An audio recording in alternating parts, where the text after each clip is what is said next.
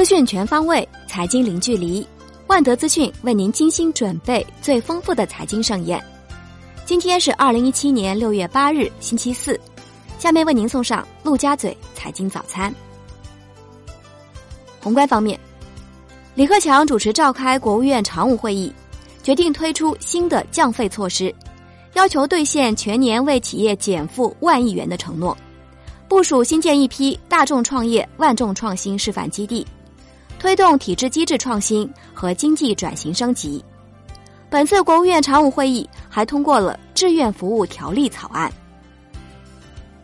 国务院副总理张高丽表示，中国将着力构建清洁低碳能源消费体系，加快高效节能技术产品推广应用，培育节能环保意识和低碳生活习惯，着力推动清洁能源供给侧结构性改革。健全可再生能源开发利用目标引导制度，培育清洁能源产业新的增长点，把技术优势转化为经济优势。中国五月外汇储备为三万零五百三十五点七亿美元，预期三万零四百亿美元，前值三万零二百九十五点三亿美元，环比增长二百四十亿美元，连增四月。外管局表示。五月，中国跨境资金流动延续回稳向好势头。五月，外汇供求继续处于基本平衡状态。央行周三进行了四百亿七天、五百亿十四天及九百亿二十八天期逆回购操作，当日有两千四百亿逆回购到期，净回笼六百亿，另有七百三十三亿元的 MF 到期。s h 利率多数上行，一个月品种涨六点七一个基点。报百分之四点四三零四。京津冀协同发展专家咨询委员会组长徐匡迪表示，雄安新区的发展不应被房地产商绑架，要在体制机制等方面做变化，为中国今后城市发展尝试走条新路子。目前新区规划还在深入研究。国内股市方面，上证综指单边上行表现强势。收盘攀升逾百分之一点二三，报三千一百四十点三二点；深成指重回万点，收涨近百分之二，报一万零一百零九点八八点；创业板指涨近百分之二，逼近一千八百点。两市涨停股超七十只，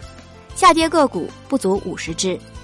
两市成交四千五百五十八亿元，较上日放大五成。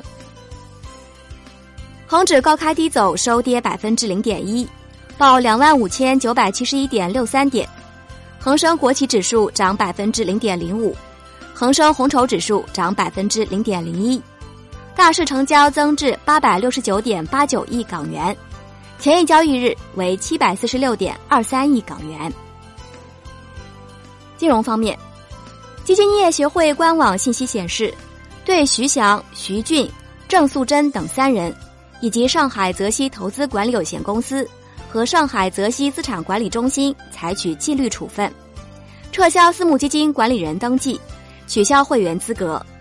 对徐翔等三人和相关机构加入黑名单，并予以公开谴责，取消徐翔和郑素贞通过认定方式取得的基金从业资格。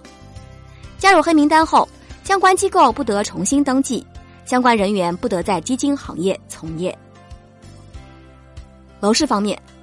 与去年同期相比，五月上海不少区域二手房成交普遍下降五至七成。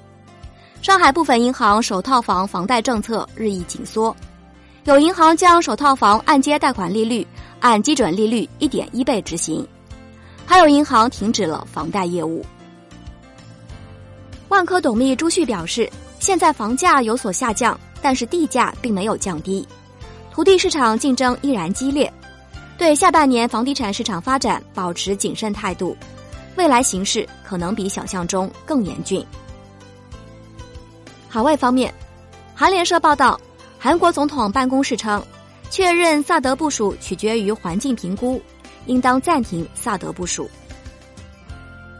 债券方面，港交所公告称。已就债券通与中国外汇交易中心附属公司成立合资公司，将为北向通投资者的备案入市提供支持与帮助，并会与国际债券交易系统紧密磋商，